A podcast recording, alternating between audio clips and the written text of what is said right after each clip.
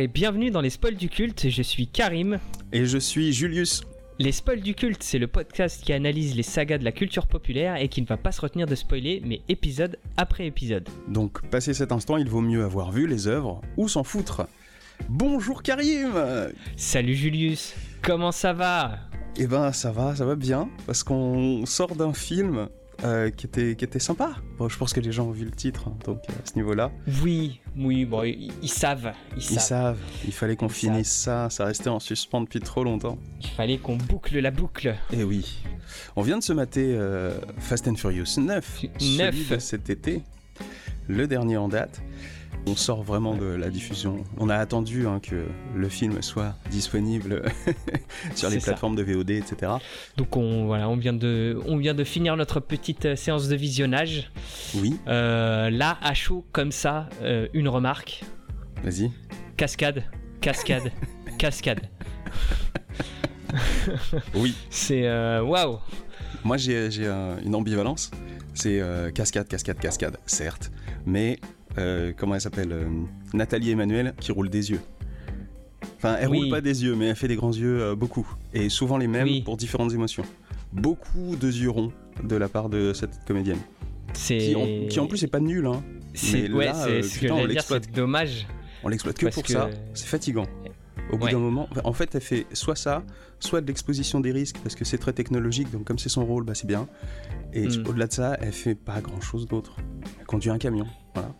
Mais du coup, Ouais. ça rentre dans l'autre catégorie. cascade, cascade, cascade. Cascade, exactement. Et je dirais même plus que la cascade est un personnage dans ce film. Presque, presque. Ouais. On, on- on en est pas loin. Ouais. Voilà. Donc, nous avons vu Fast and Furious 9, alias F9, euh, titre original, Rapide et Dangereux 9, titre québécois. On est revenu sur quelque chose de. Depuis de, quoi, je crois, deux films. Euh, Ils avaient Ouais. des titres qui étaient revenus un petit peu à une cohérence. C'est bien, enfin, ils se sont calmés, les Québécois, et les Américains aussi. Bah. Ouais, euh, La F9. là c'est une touche de clavier. C'est- Ça va. Ils auraient pu partir dans des délires. Bon, du coup, le film date de 2021, cette année, cet été. Il fait 2h23. Euh, je les ai pas trop vus passer, moi. Ouais, ça va. Ça, ça a été, hein. En dehors Ouais. des, des petites critiques, je trouve que ça allait, c'était pas trop trop en longueur. Et c'est le retour de l'ami Justin. Justin Lin qui revient. J'ai l'impression que ça lui a fait du bien de sortir un petit peu de, de tout, tout, tous ces films de Fast and Furious et de revenir après avoir respiré, c'est bien. Mm, mm, mm. Et au niveau du casting, eh ben bien sûr, euh, Vincent Gasoil, Michel Rodriguez. Toujours la même team, hein. on reprend les mêmes et on recommence. Bah oui, oui, euh, il y a, il y a toujours des petits ajouts. Donc euh, oui, Michel Rodriguez, Tyrese Gibson, Chris Bridge, alias Ludacris, John Cena, à nouveau, du coup, un nouveau venu. euh, Nathalie Emmanuel, dont on a parlé, Jordana Brewster, le retour, parce que dans le dernier, elle n'était pas là, je crois. Ouais. Euh, Song Kang, le retour, parce que Le retour. Encore une fois. Michael Rooker qui fait euh, bon, quelques petits. euh, souvent des apparitions en flashback et puis une petite scène de nos jours. Hélène Mirren qui fait une petite scène qui est marrante. Kurt Russell euh, qui lui apparaît juste dans une vidéo. Et Charlize Ouais. Theron dont on a parlé juste avant. ouais, dans des flashbacks aussi, euh, Russell quand même. Mais Ah bon, bon? c'est, Ah ça oui, reste si, anecdotique. Oui, oui, oui, mais c'est ouais, vraiment très vite fait. Mm. Et euh, on a maté le film en VO. Petite remarque, je trouve que euh, on va souvent piocher dans le monde du catch ou, de, ou du MMA dans, dans cette saga. Oui. Euh, je sais pas si, si c'est Vin Diesel qui a une fascination pour les sports de combat ou, ou je sais pas, mais entre John Cena, Dwayne Johnson, Ronda Rousey, Hmm. Euh, Tony Jaa aussi euh, au final, oui, puisqu'il oui, il y avait des arts martiaux. Ouais, ouais. Euh, Il y avait l'autre aussi dans, dans le 6, Ouais, une autre actrice qui, Ouais, j'ai- a- a- j'ai oublié son nom. elle s'est fait blacklister un peu sur Twitter. ou En tout Mais cas, c'est, mais c'est pas elle, ouais voilà, c'est pas elle qui avait joué dans The Mandalorian. Oui, oui, si, C'est si. elle, hein. Et elle s'est Ouais. faite virer par Disney. Et apparemment elle était coutumière du fait, mais euh, celle-ci est pas passée parce que voilà. euh, Ouais, mais le, le- a priori, c'était l'overdose. Alors qu'il y a plein de gens qui Hmm. disaient Non, mais on t'aime bien, ferme-la. Ouais. Et bon, elle a pas fermé sa gueule. Donc bon, bah, tant pis, elle s'est faite cramer euh, publiquement. Mais j'ai oublié, son, j'ai oublié son nom, je suis désolé. Sur les épisodes précédents, on a dû le dire, mais j'ai zappé, je l'ai pas Hmm. retenu. Moi, j'ai quand même envie euh, qu'on qu'on résume le, la trame narrative, en gros. Alors très rapidement, c'est encore une histoire de famille en fait. Ouais. On commence sur une scène de flashback où on apprend un peu quand, les circonstances de la mort de, de- du père de Toretto. Mais en fait, euh, on connaît que 1% de l'histoire. Hmm. Et donc oui, il y a encore, euh, il y a encore euh, une organisation secrète qui cherche à obtenir, euh, à mettre la main sur une arme. euh, J'ai même pas puissante. compris l'arme. On va dire que c'est une arme super puissante qui était plus puissante que les précédentes armes super puissantes qui étaient déjà très très puissantes.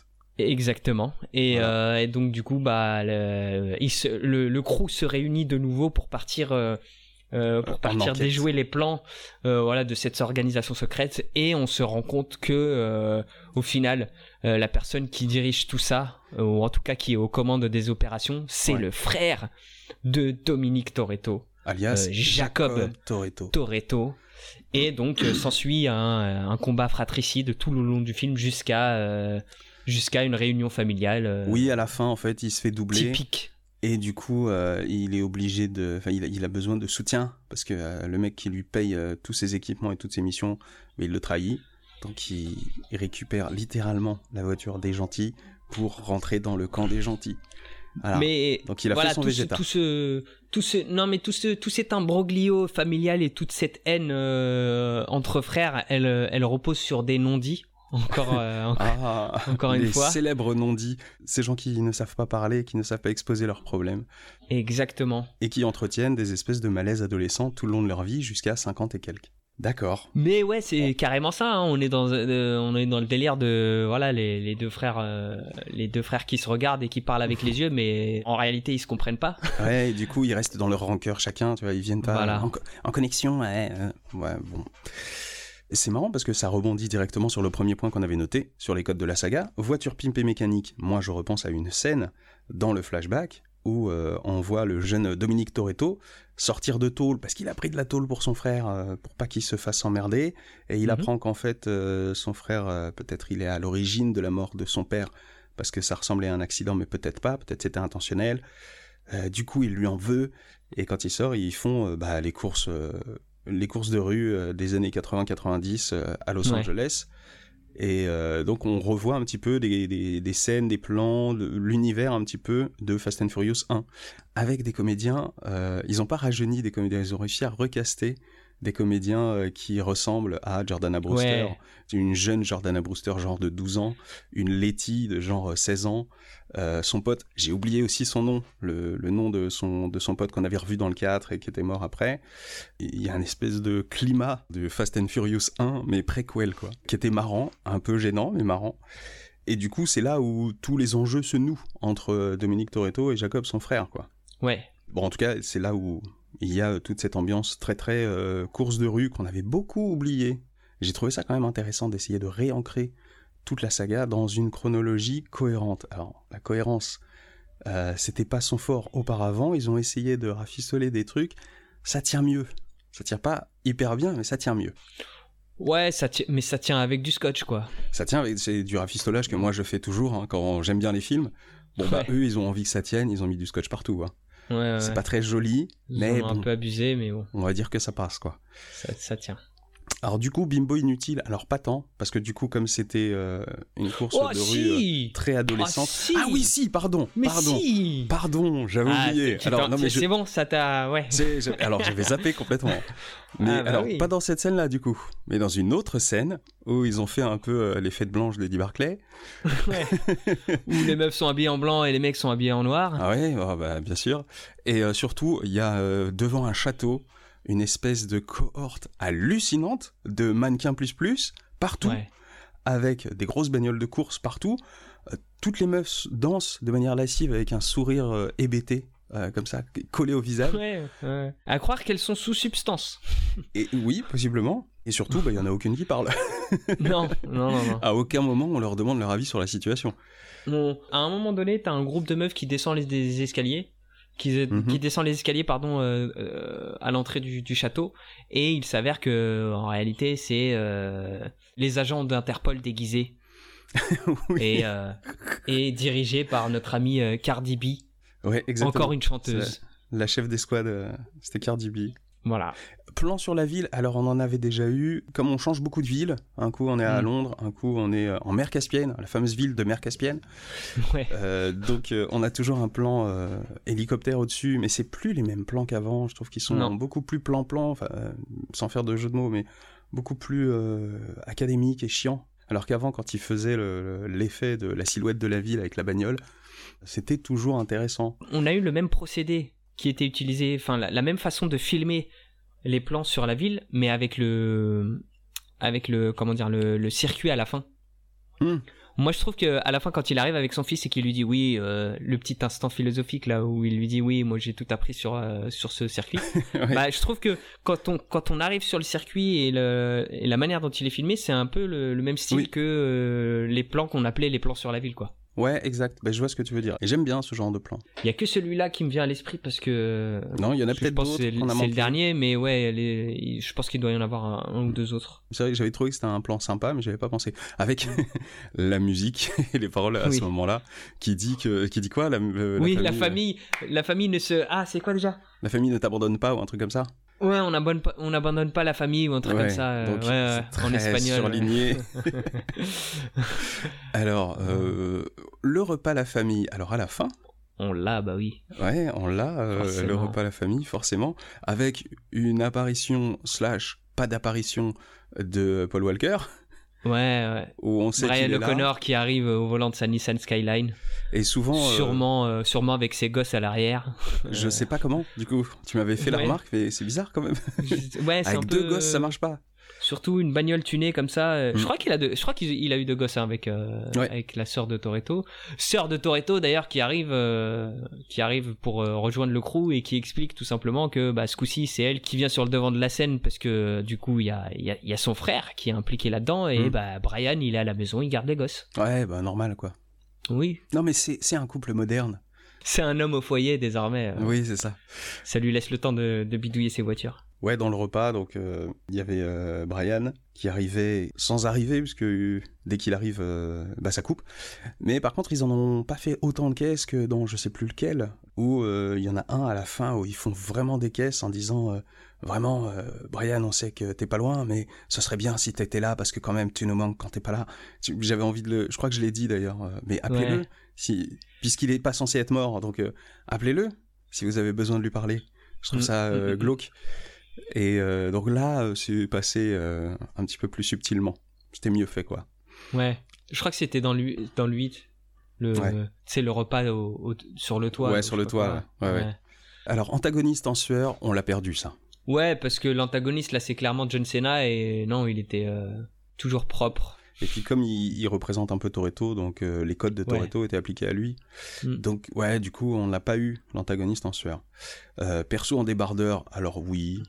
Euh, du jeune Toretto, enfin du jeune Dominique, Mm. Ouais. du vieux, enfin vieux, actuel Dominique. Euh, voilà. Une bonne tête de Brian. Est-ce qu'on a eu la bonne tête de Brian?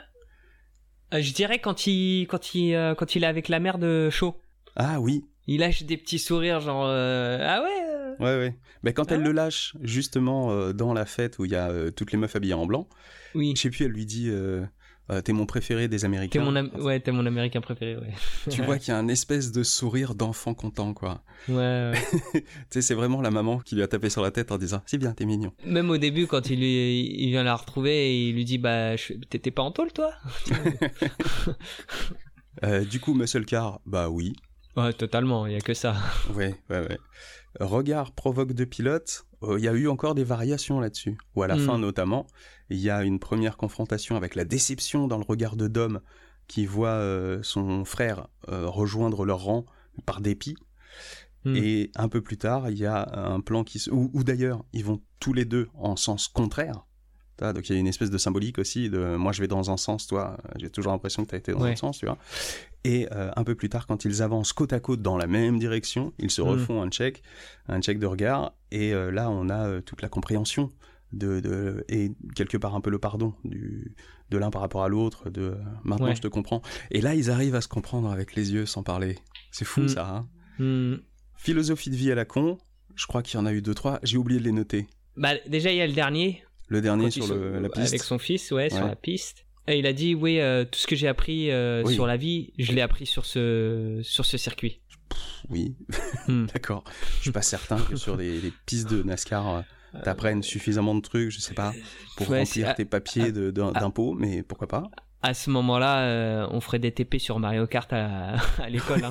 Exactement. S'il y avait vraiment des choses à apprendre sur la vie, euh, Euh, ou sur Forza Horizon. ou sur Forza Horizon, exact. Placement de produit On va en reparler un Euh. petit peu après. si tu veux. Euh, donc ouais, philosophie de vie à Lacan, il y en a une au tout début du père de Dominique Toretto, quand il- Oui. euh, avant qu'il meure, donc euh, pendant la course, pendant le tout premier flashback. Je Mhm. sais plus non plus ce qu'il a dit. L'important, c'est pas d'être le meilleur, mais c'est d'être le plus grand. Ah oui, c'est vrai. C'est ça, putain. Voilà. Pure philosophie de vie à la con. Et j'en ai grillé une troisième euh, Ah, à un moment plus. dans le film, je sais plus, mais ça, c'est, c'était aussi subreptice comme ça. Ah, Euh. c'est euh, c'est quand ils sont dans l'espace. Oui, oui, Quand ils sont dans l'espace, il lui dit oui, tu sais, quitte à ce qu'on prenne une porte de sortie, Oui. autant que autant qu'on sorte par la grande porte ou un truc comme ça. Mais je sais plus, mais il avait il avait dit tout un truc avant. euh, Oui, oui, oui, oui. euh, je sais. Donc, je et sais ça, c'est juste quoi, avant, mais- juste avant qu'il fasse foncer la Fiero dans un satellite. Ouais, c'est ça. C'est ça. Ça. Ouais. Donc, euh, bon, je, vous retrouverez la philosophie de vie à la con à ce moment-là. Euh, c'était très nul. Voilà.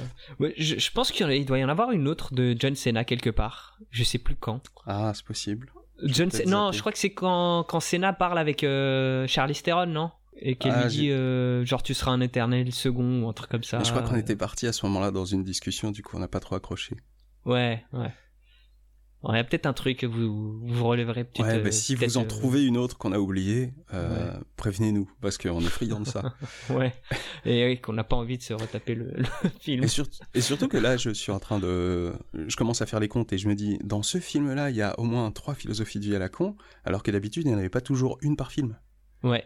D'un coup, on a un espèce de... On a l'impression d'être face à un gâteau très sucré, quoi. Mais c'est le retour de Justin Lin. hein, il a envie de. Enfin Mm. voilà, il a un- il avait un manque à, à combler et il a, il a tout, il a tout donné Ouais. dans celui-là. J'ai C'est l'impression. vrai, c'est vrai, c'est vrai.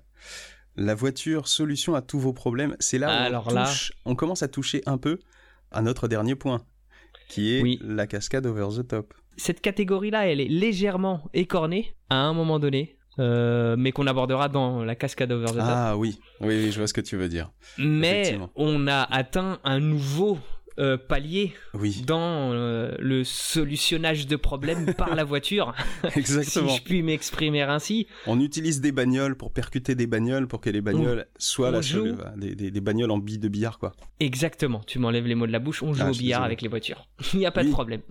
Mais c'est ça, c'est ça. Et euh, pff, à tort et à travers, dans tous les sens. Là encore, c'est lié aussi au, au pouvoir, à l'une des armes qu'ils utilisent, qui est un truc magnétique euh, hyper puissant, Oh. euh, à géométrie variable. à la fin, ils finissent par utiliser euh, le, le magnétisme pour tordre les poteaux et utiliser les câbles électriques. Ils ont utilisé le magnétisme avant, sur une grande route, à aucun moment ça a tiré les câbles. Ouais, non, mais ils ils ont... c'est un truc qui est régi par des lois de la physique qu'on n'a pas encore découvert. Mm, à ça. un moment donné, quand il y a la course poursuite entre Senna et Toretto, euh, Ludacris, euh, Tyrese Gibson et euh, Mrs Emmanuel, Mm. tu sais avec le camion, et ils prennent Ouais. deux routes, deux routes parallèles. On active l'aimant. Il y a que la voiture de Senna qui est euh, qui est attirée Oui. par Oui, l'aimant. Alors qu'il y a un immeuble, il y a toute une un rangée d'immeubles entre quoi. les deux voitures, tu vois. euh, C'est Je pense que c'était vraiment juste pour placer un plan cool, qui est un plan très cool, hein, ouais. mais ouais. Juste qui est complètement faux, complètement dingue, euh, et qui est absolument mensonger. Il manquait juste une petite scène explicative pour dire que c'est un aimant à tête chercheuse. un, voilà, un aimant qui, en- qui, qui, euh, qui émet un champ magnétique ciblé. Hmm. Et là, euh, même, si, même si ça va trop loin, au moins, il y a une explication. Tu vois ce que je veux dire? Mais moi, j'aurais bien, j'aurais bien vu euh, Tyrese Gibson dire un truc comme ça et les autres lui dire ta gueule. Ouais, ouais. Tu vois Parce que Pour une euh, fois, ça aurait été drôle. on touche aussi à un autre point. Alors du coup, on, on- faut pas qu'on s'éparpille, mais euh, j'ai envie à un moment qu'on aborde le problème du quatrième mur euh, cassé. Mais euh, on va revenir sur les cascades. On a essayé de compter.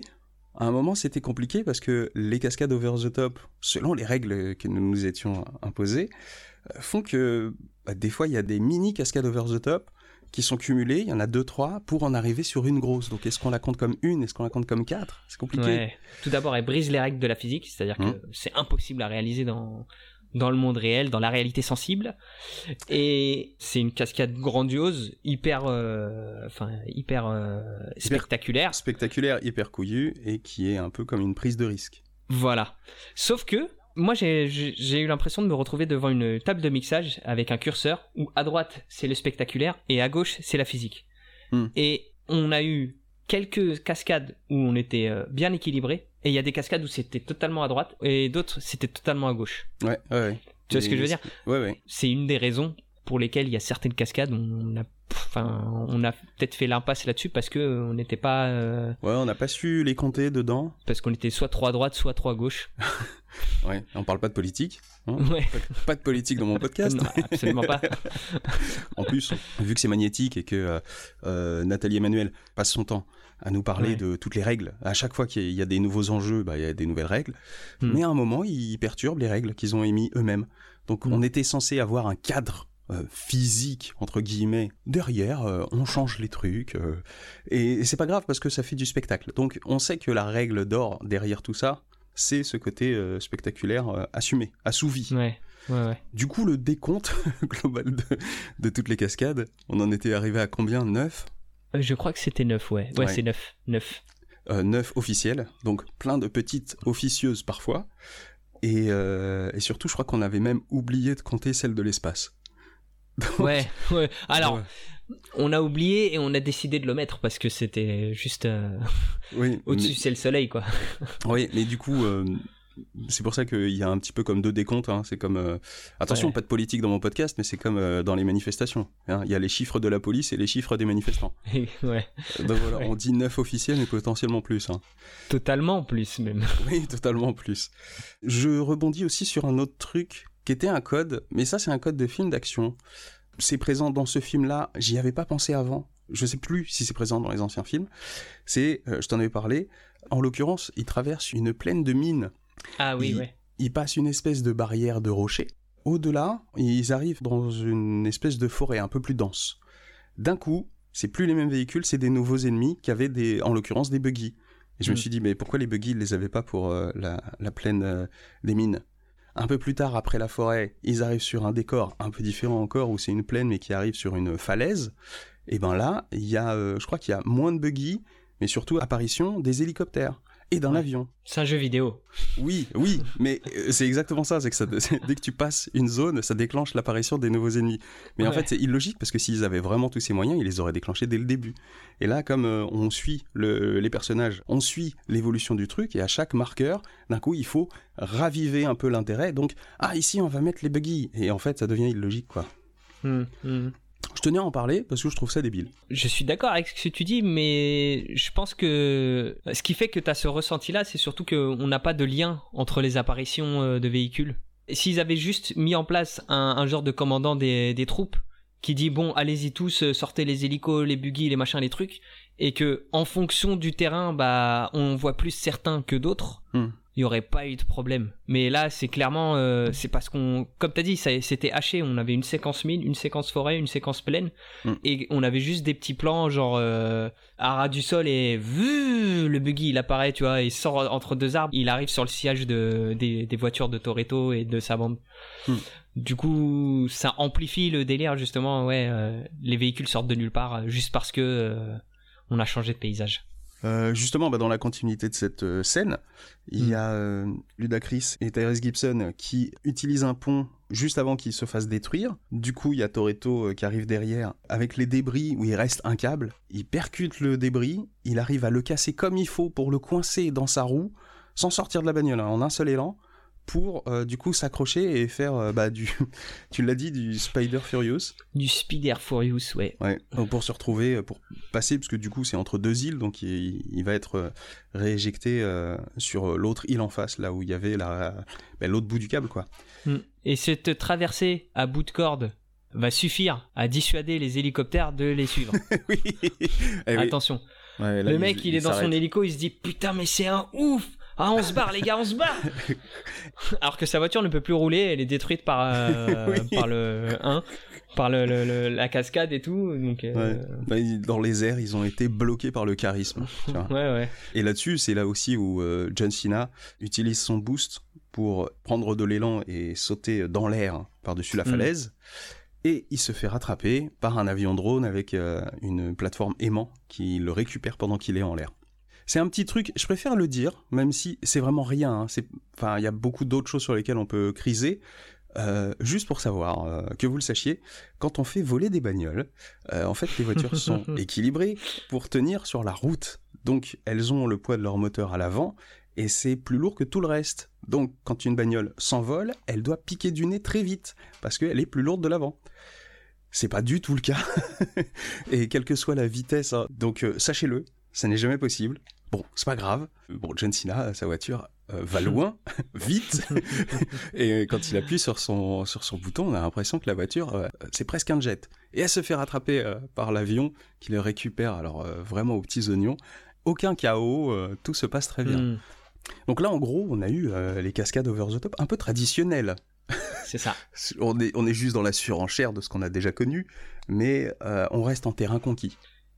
Et on arrive sur une cascade qui est pas vraiment une cascade, mais que Oui. nous on compte comme une cascade parce, que, euh, over the top. over the top et puis ça sublime toutes les valeurs de cette saga, euh, Ouais. mais euh, à un point euh, encore jamais atteint, ouais. tout en dénigrant un petit peu une philosophie de la saga. Donc c'est une cascade sans voiture. Exactement. Pour une fois, la voiture n'a pas été la solution à ce problème. Et, enfin, pour moi c'est grave.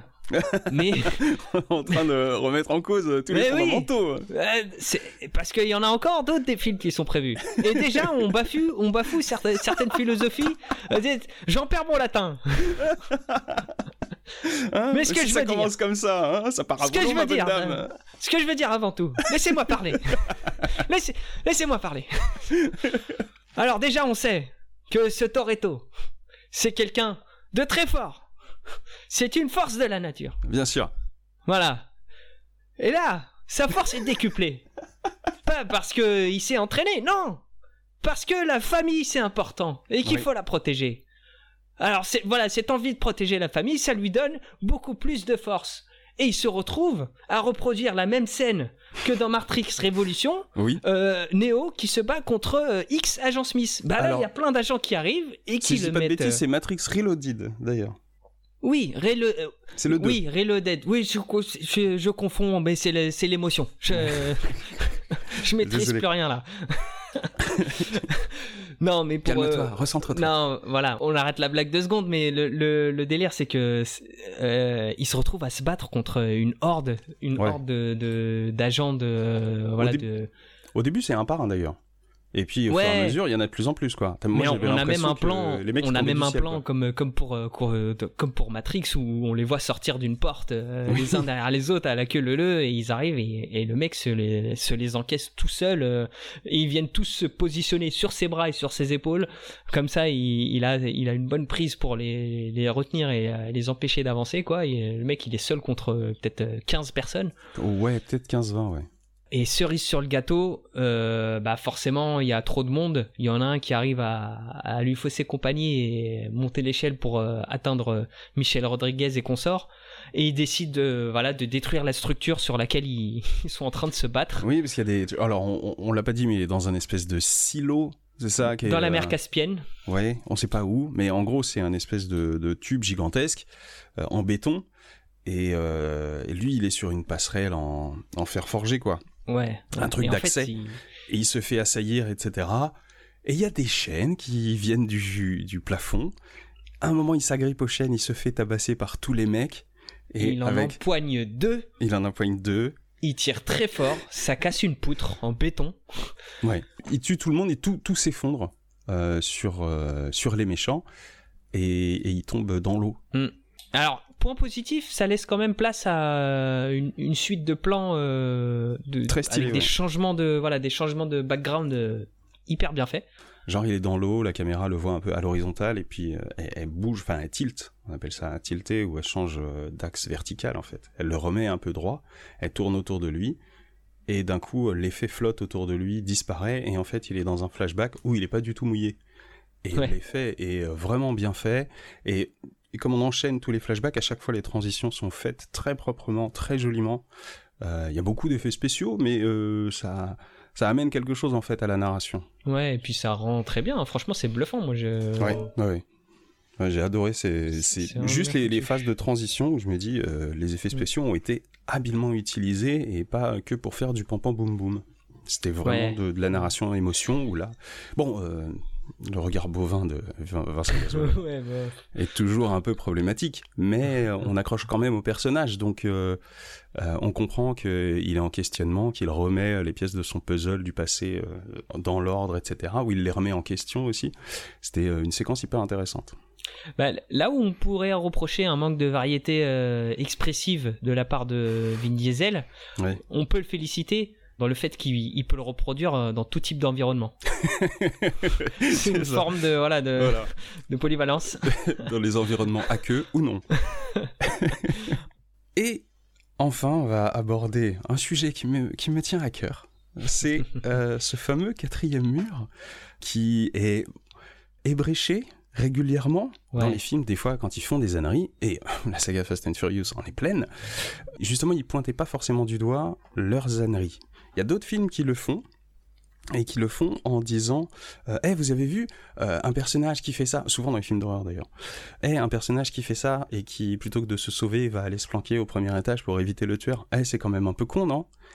Et ensuite ils le font tu vois. Donc ils pointent du doigt une ânerie mais ils le mettent quand même. C'est pas parce que tu pointes du doigt une ânerie que quand tu le fais c'est moins con. Ça reste toujours aussi con. C'est juste que tu en es conscient. Donc, soit c'est cynique, soit c'est drôle, mais euh, ça dépend ce que t'en fais. Yes. Jusqu'ici, la saga Fast and Furious faisait pas trop de méta, ou très peu, très légèrement. Dans ce film, il y a une espèce de révélation pour Tyrese Gibson, où euh, Tyrese, à un moment, se dit, euh, parce qu'il, oui, il a un gilet pare-balles, et il évite toutes les balles. Et justement, quand j'ai vu la scène, je me suis dit, mais tu t'es pas pris une seule balle, mec. Je trouve ça ouf. Mais je trouve ça hyper marrant qu'il l'ait utilisé pour que ça soit l'amorce de sa révélation.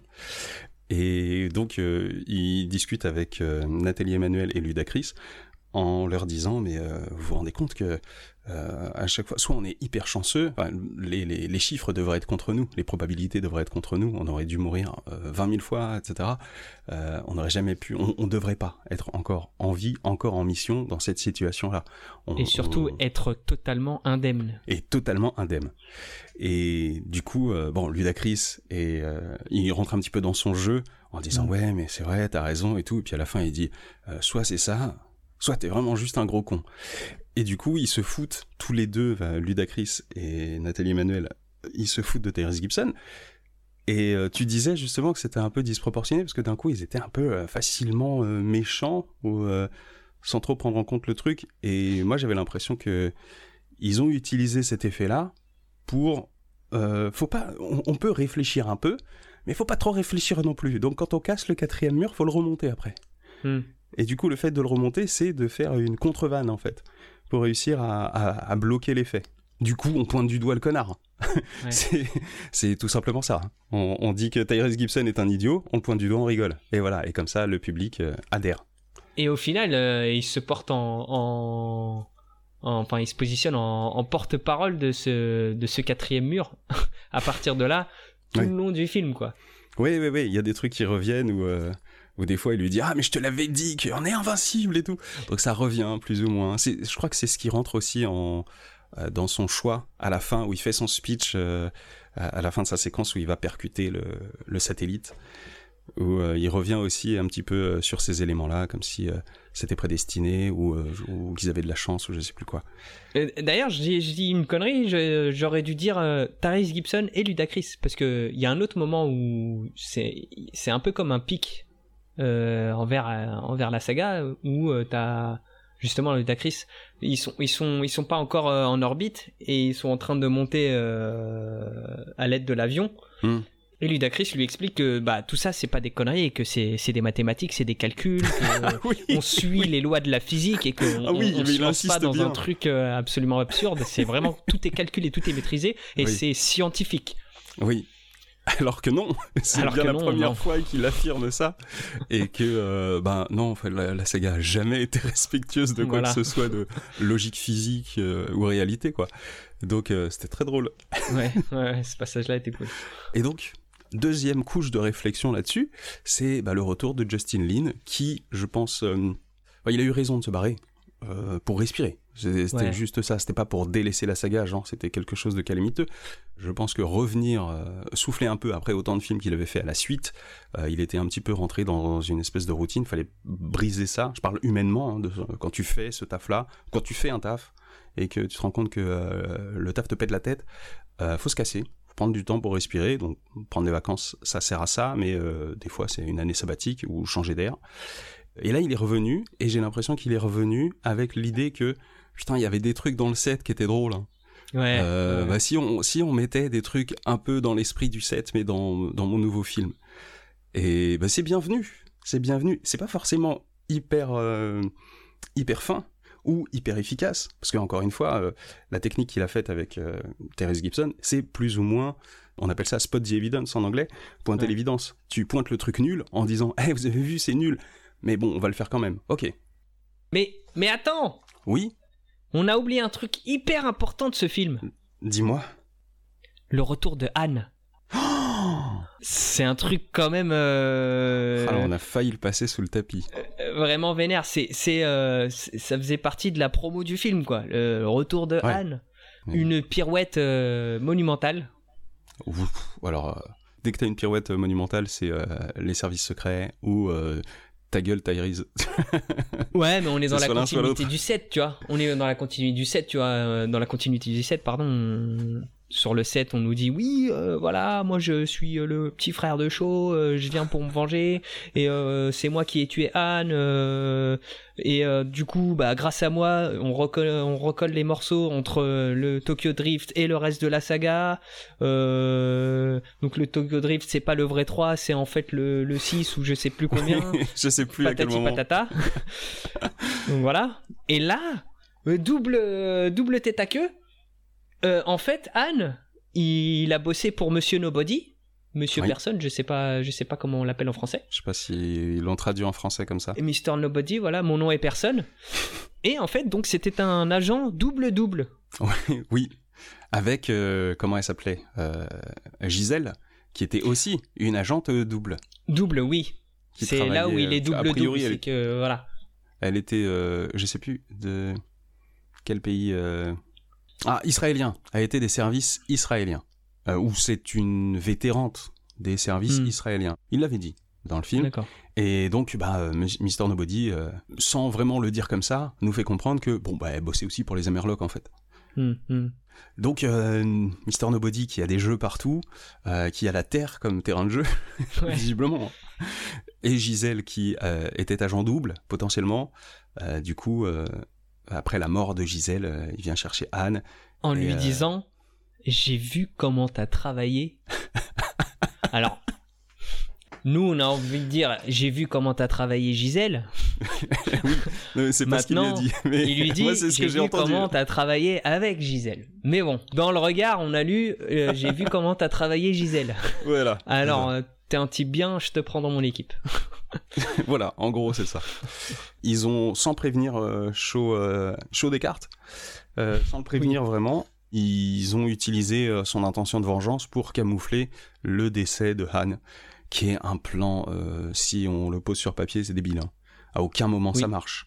D'autant que toute Oui. la situation entre Mr. Nobody et Han à Tokyo, c'est en parallèle de tout ce qu'il a vécu dans Tokyo Drift. Donc c'est débile. À aucun moment ça fonctionne, à aucun moment c'est cohérent. Mais ok. alors eux ils justifient ça en invoquant le, la clé pour l'arme donc la mission que, Monsieur Nobody lui avait donnée, euh, c'était de voilà de récupérer l'arme et de et bah par la même occasion récupérer la clé. La clé il se trouve il se trouve que la clé c'est c'est une petite fille et donc pour pouvoir la protéger de la manière la plus efficace possible parce que euh, elle est censée être morte entre guillemets avec euh, avec ses parents. Bah, c'est de tuer Anne, comme ça, euh, lui il est mort, elle est morte, il n'existe plus aux yeux du monde, Hmm. c'est plus facile pour la protéger. Exactement. Voilà leur euh, pirouette. Et c'est le cœur de l'enjeu de l'épisode 9. Donc Voilà. tout ceci était tramé depuis le début. Soit. Dernière autre petite chose, alors c'est vraiment rien du tout, mais je voulais parler d'un comédien, on a cherché sa tête tout à l'heure. Euh, tu peux retrouver le nom de- du, du- du comédien qui est dans le film, dans Fast and Furious? Il s'appelle, il s'appelle, donc dans le film il s'appelle Otto, Mhm. son nom c'est euh, Tu Ersted Rasmussen. Voilà, donc Monsieur Rasmussen. Il se trouve que tout le long du film, je me suis dit, mais c'est fou, il me fait penser à un comédien que j'ai déjà vu, mais en plus jeune. Je vous invite à regarder euh, les photos des deux, avec d'un côté, donc, euh, Monsieur Rasmussen, je vais pas prononcer son prénom parce que je l'ai pas retenu, Euh, Monsieur Rasmussen d'un côté, et Monsieur William Sadler, qui jouait le méchant dans euh, 58 minutes pour vivre. Alors, il y a bien 30-40 ans d'écart entre les deux, mais en vrai, c'est fou à quel point les deux se ressemblent. C'est dingue. Moi, ça m'a perturbé. Je tenais à le partager. Je vous invite à faire les recherches. Voilà. Si un jour, dans un casting, on utilise William Sadler pour faire le vieux Rasmussen, ça marche. moi, je dis ça marche.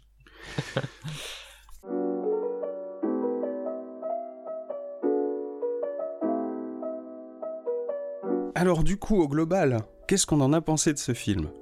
Euh, pff, je- cascade, cascade, cascade. hein. C'est vraiment. euh, on n'a pas deux secondes. euh, Enfin, les, les seuls moments où il n'y a pas de cascade, c'est des flashbacks. Mm. Ou Nathalie Emmanuel qui nous explique. Exactement. Donc, Nathalie euh, Emmanuel qui nous explique et ensuite ça déclenche une discussion. Mais Voilà. c'est souvent Nathalie Emmanuel au début, quoi. qui, qui lance le truc exactement. Beaucoup, beaucoup, beaucoup d'actions. Si on laisse de côté, voilà, le côté un peu absurde et euh, dénué complètement de, de- de logique et de, sens scientifique, Mm. on, on passe un bon moment. Moi, Ouais. je, je trouve que le film est plutôt sympa. J'ai passé un bon moment. ça résume un petit peu euh, ce que j'en ai pensé.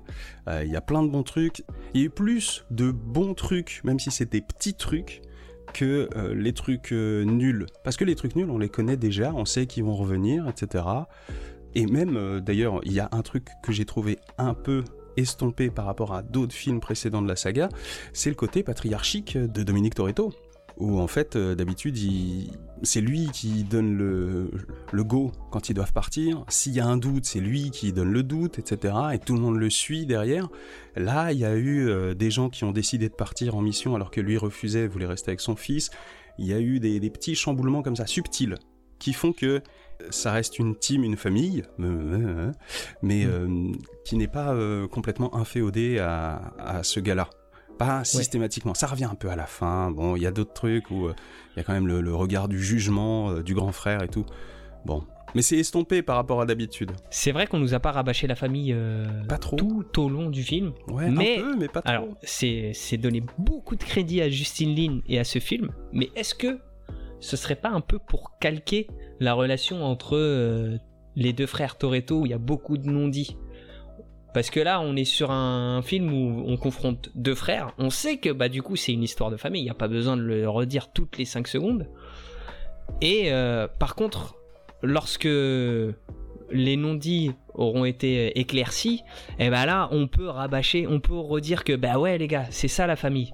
Hmm. Et à la Ouais. fin, justement, bah le dernier, le dernier quart, euh, on est, enfin même non, j'abuse un peu. Là, vraiment la toute fin, la famille, elle est là quoi. On le montre et on le dit. Ouais, ouais, ouais. Mais je- oui, je suis d'accord avec toi. Enfin, je sublime un peu si- euh, le, le délire, tu vois, mais Je sais pas si c'est une vraie intention de réalisation de Justin Lin de euh, un petit peu retenir les chevaux euh, dès Mm. qu'on dès qu'on aborde toute cette parce que en gros l'intrigue c'est vraiment juste deux adolescents, deux frères adolescents qui euh, ont pas réussi à s'expliquer.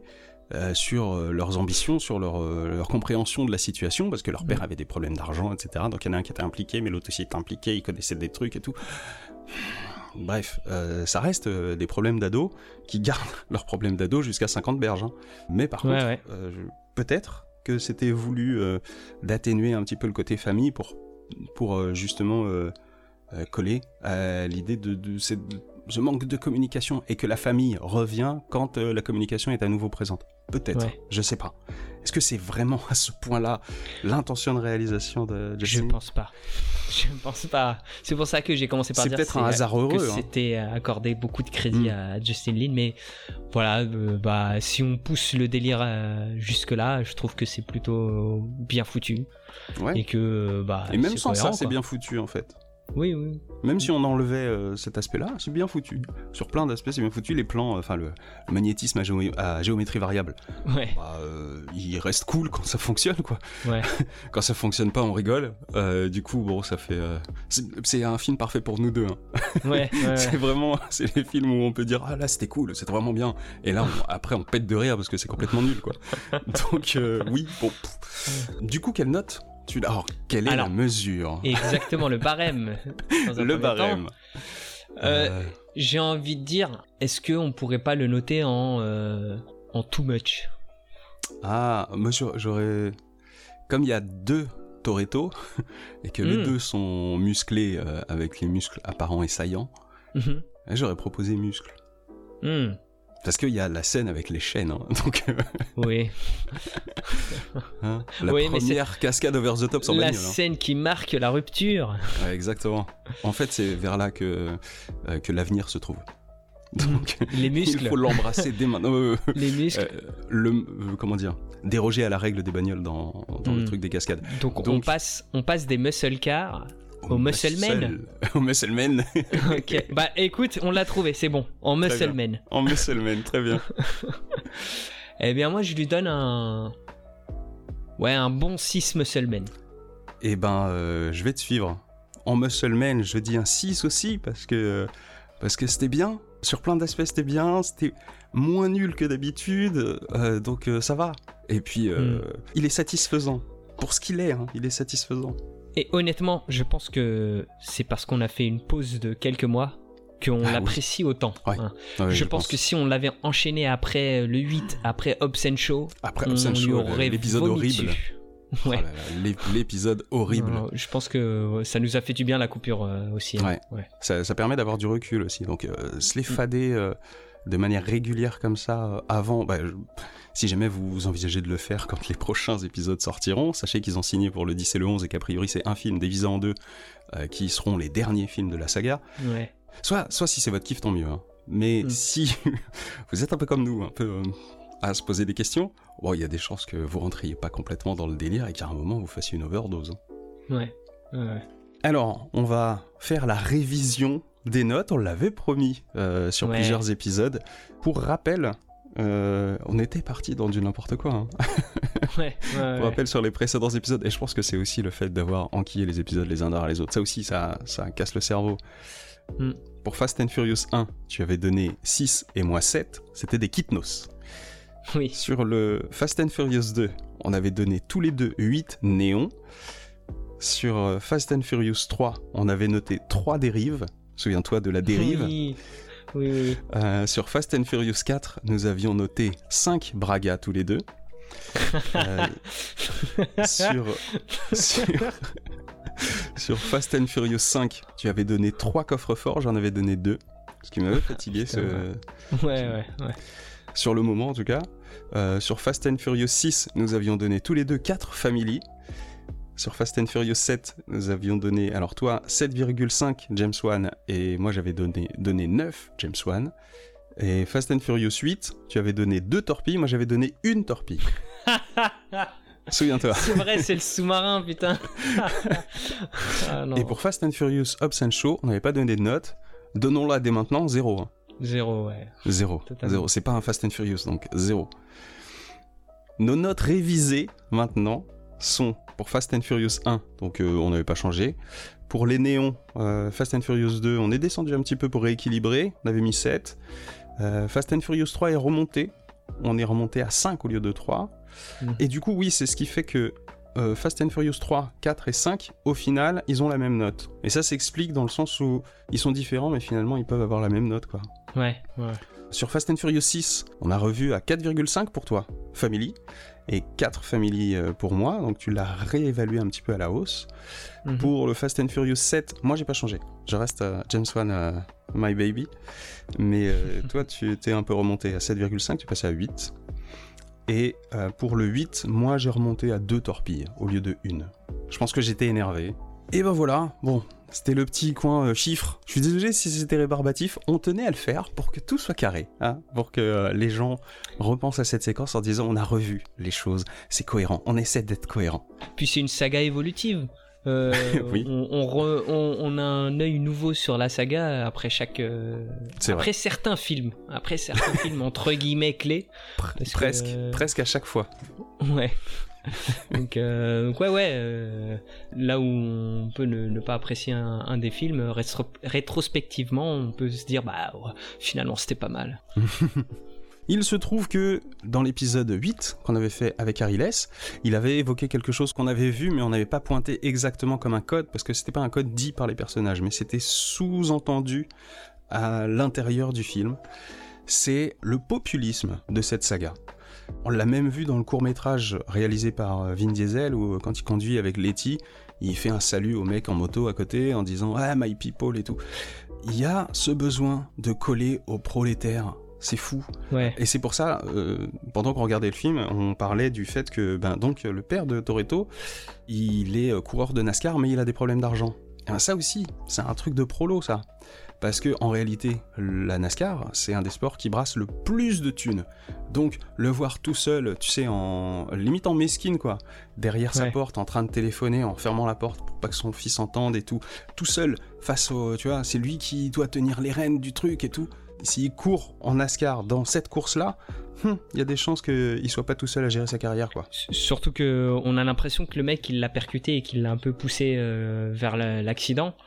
Ouais. Bah quand on le voit, on n'a pas l'impression non plus que c'est une star du NASCAR, que le mec est euh, plein aux as et que euh, tout va bien pour lui, alors que Mhm. c'est censé être un peu le rival du du père et que ces deux-là euh, sont censés être un peu le- les, les- genre les Schumacher Hakkinen de, du NASCAR, tu vois.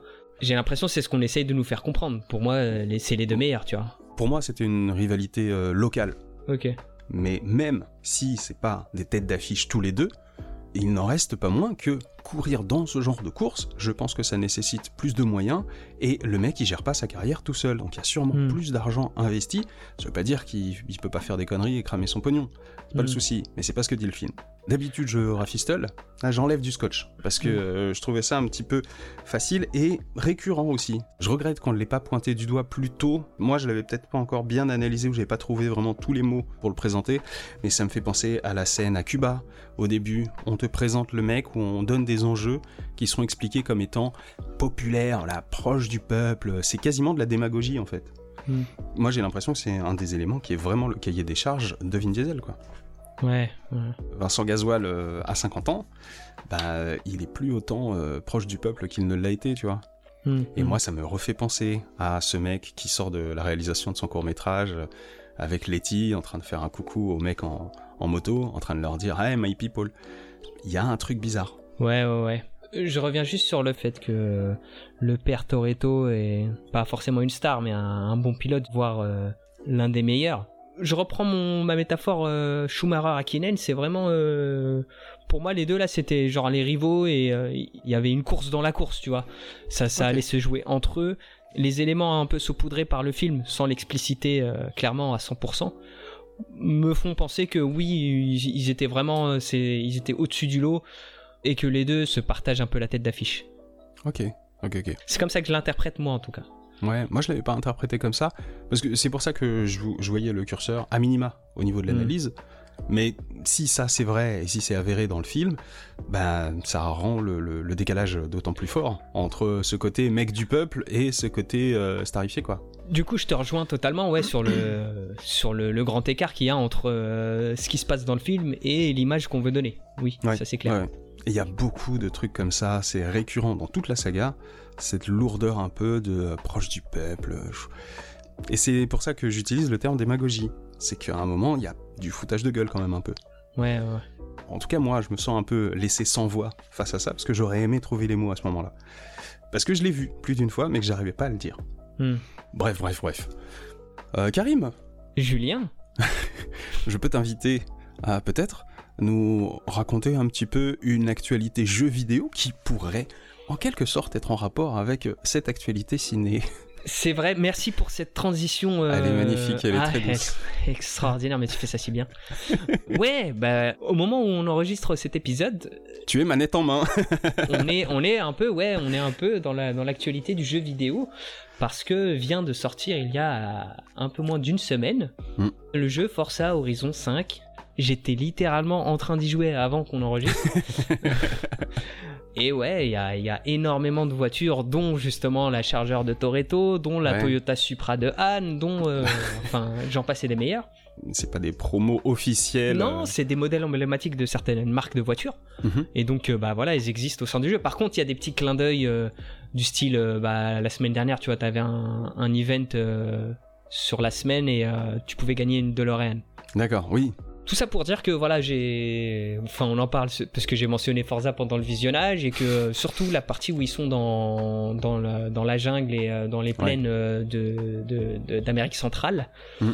sachant que Forza Horizon 5 se passe euh, au Mexique, bah, j'avais l'impression d'avoir la manette et de jouer à, à Forza euh, tout en regardant euh, Fast and Furious 9. Donc, euh, même si on est un peu en décalage, euh, nous, on le regarde pile.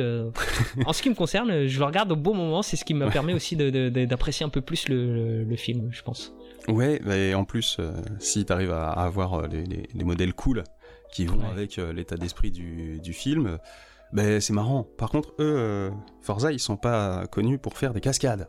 Ah bah, détrompe-toi, Il y a de la il cascade. y a un peu. euh, Alors, c'est le premier Forza Horizon auquel je joue.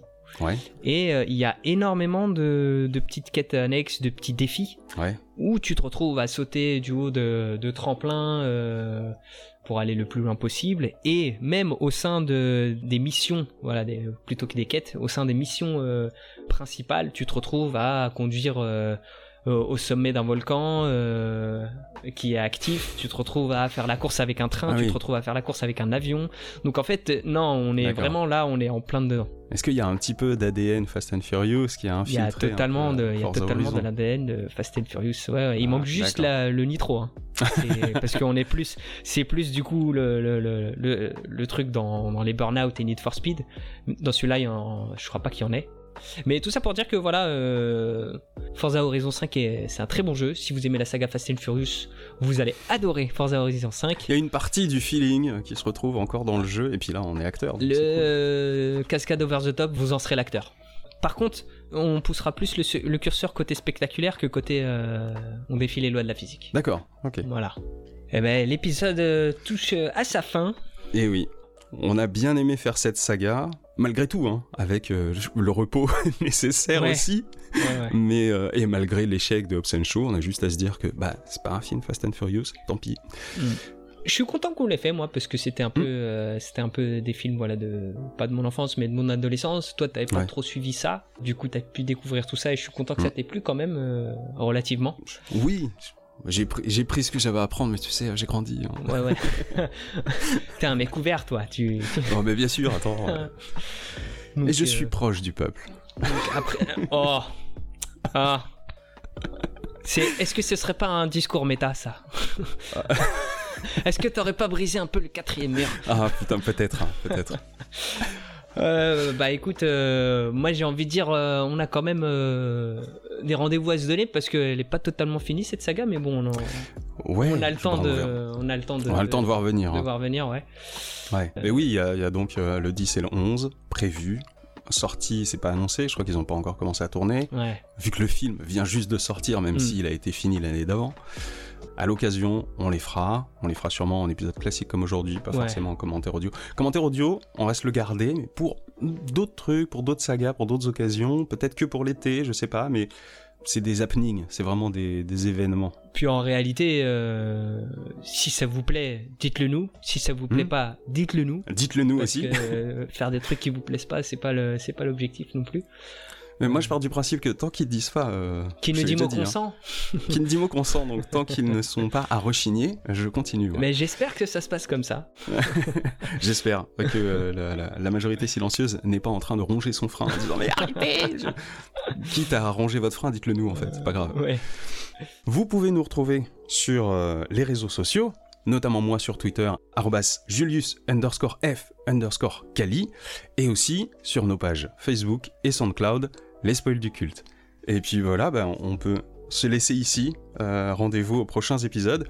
Sachez qu'on a aussi euh, les épisodes qu'on a commencé sur Vivre et laisser mourir en bouquin. Yes. Et c'est marrant. Et euh, bientôt les prochains épisodes. Mais sur ce, portez-vous bien. Portez-vous bien. Et j'ai un petit truc à te dire, Julien. Vas-y, dis-moi. Cool, Julien. Cool, Karine.